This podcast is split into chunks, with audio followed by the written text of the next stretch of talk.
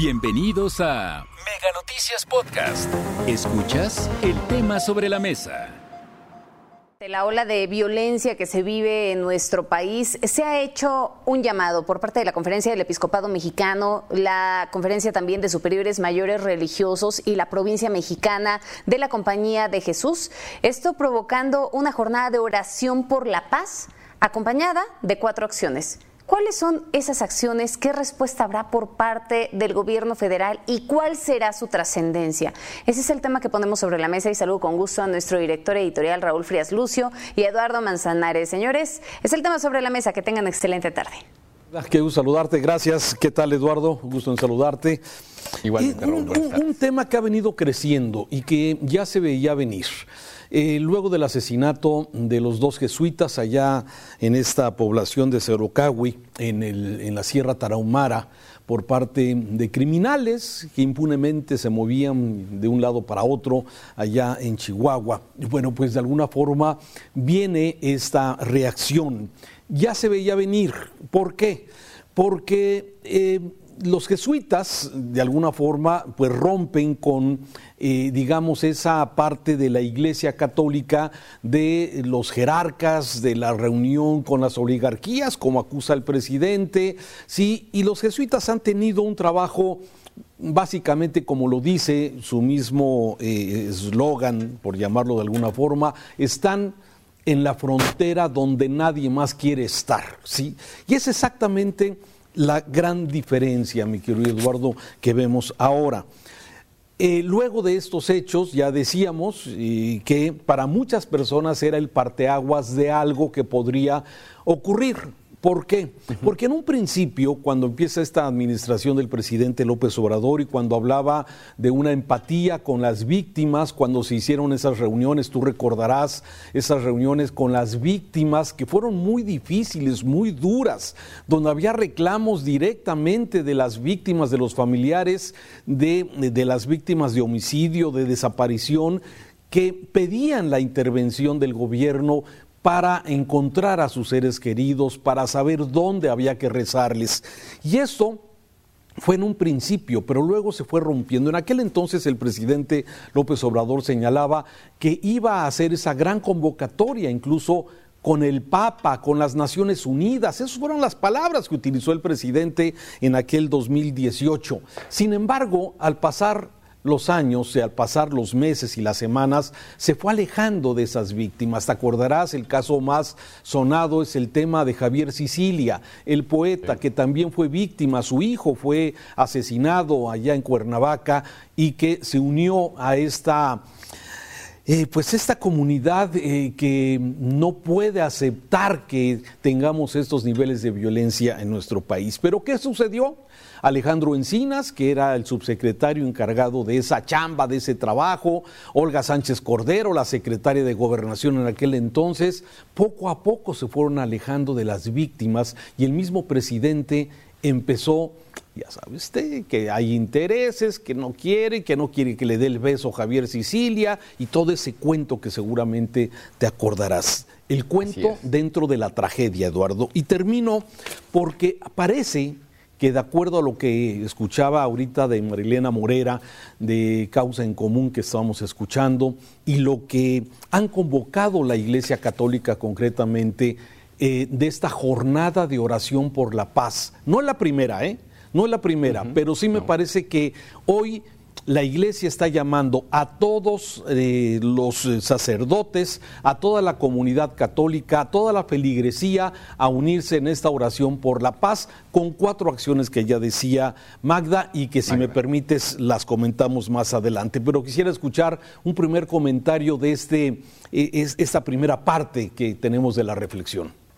Gracias, Raúl. Sí, efectivamente, mira, no, no podemos culpar a Andrés Manuel López Obrador mm, de la crisis en seguridad en nuestro país, pero es el responsable, es completamente responsable de que veníamos de, de, un México sangriento con Peña Nieto, con Felipe Calderón. Sí, efectivamente, veníamos de esto.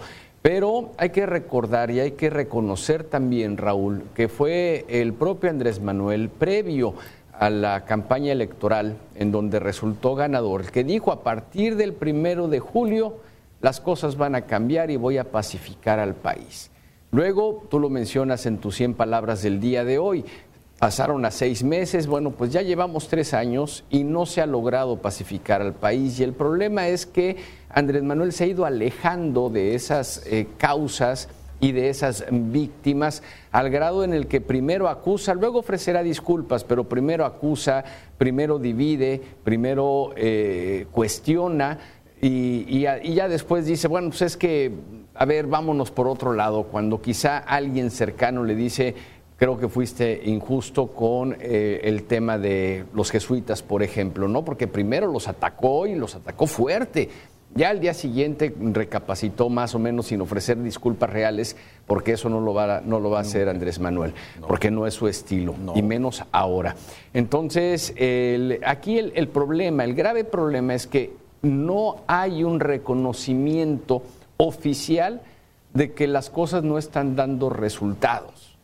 Y esto es lo primero que se necesita para poder hacer un cambio, Raúl, porque si no, pues de nada sirve, vamos a estar dando vueltas a este mismo círculo vicioso en el que ya nos dimos cuenta que aunque pongas más elementos del ejército, de la Marina, de la Guardia Nacional, de, de donde quieras, no estás cumpliendo con el mandato constitucional de brindar la seguridad a la población, llámele policía municipal, estatal o federal, no se está cumpliendo. Las cifras de asesinatos, de homicidios diarios, de secuestros, de extorsiones, de desapariciones, nos los dicen.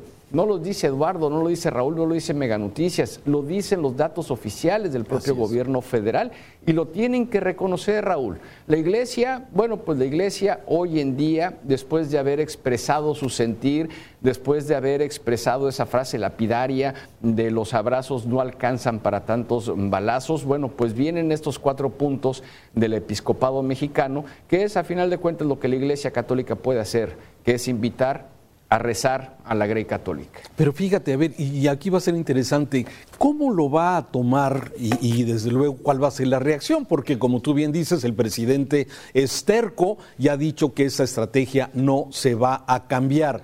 Y a lo mejor lo puede seguir repitiendo, pero si se ve que de alguna forma en esta ocasión puede haber este parteaguas donde durante todo este mes de julio vamos a estar escuchando en los templos católicos y desde luego en otras iglesias también que están participando en esta oración, en esta jornada de oración por la paz y que básicamente tiene estos cuatro puntos que quiero mencionar. La primera jornada es para el próximo domingo en los templos católicos donde, bueno, se pida una oración por los sacerdotes, por los hombres de la religión que han perdido la vida en esta lucha, eh, en esta violencia que tiene en el país. Esto es el próximo 10 de julio. Luego, durante todos los domingos y las fechas que de alguna forma tiene la Grey Católica, especialmente pedir por las familiares y por las víctimas de la violencia en este país. Ese es el segundo punto durante todas las ceremonias del mes de julio.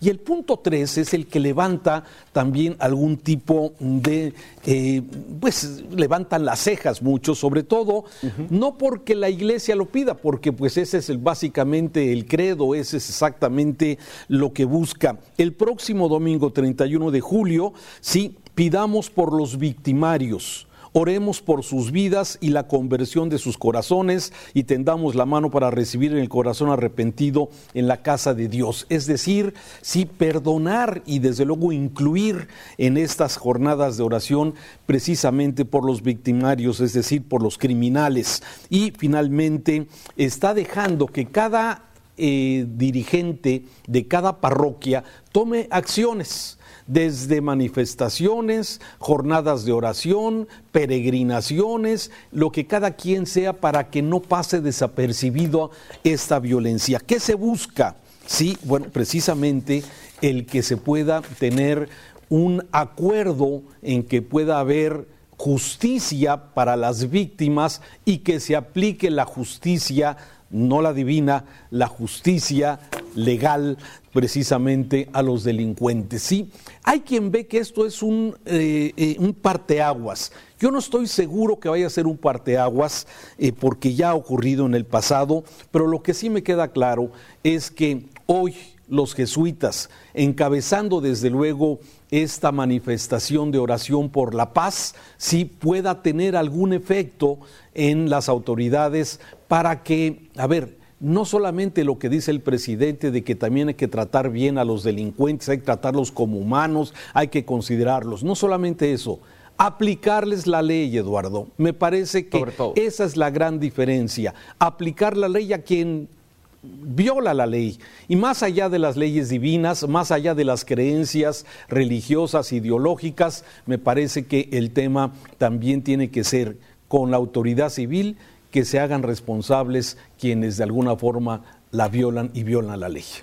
Así es. Mira, la Iglesia Católica, Raúl, tiene la obligación de perdonar. Hay que recordar que el Papa Juan Pablo II perdonó a Lía Gaca, el, que intentó asesinarlo, y luego se convirtió prácticamente en su confesor. Y, esto lo hace y lo pide en el punto 3 el episcopado mexicano, en el punto 3 que mencionas, es pedir también por los victimarios. Y esto, bueno, pues será dogma de fe meramente. Aquí lo que me llama la atención de estos cuatro puntos es que realmente no están pidiendo y eso es lo que me extraña de la Iglesia Católica, que no esté pidiendo que se haga justicia a final de cuentas. Lo que piden es, porque dice así el, texto, es nuestra apuesta es por el diálogo social para construir un camino de justicia y reconciliación que nos lleve a la paz.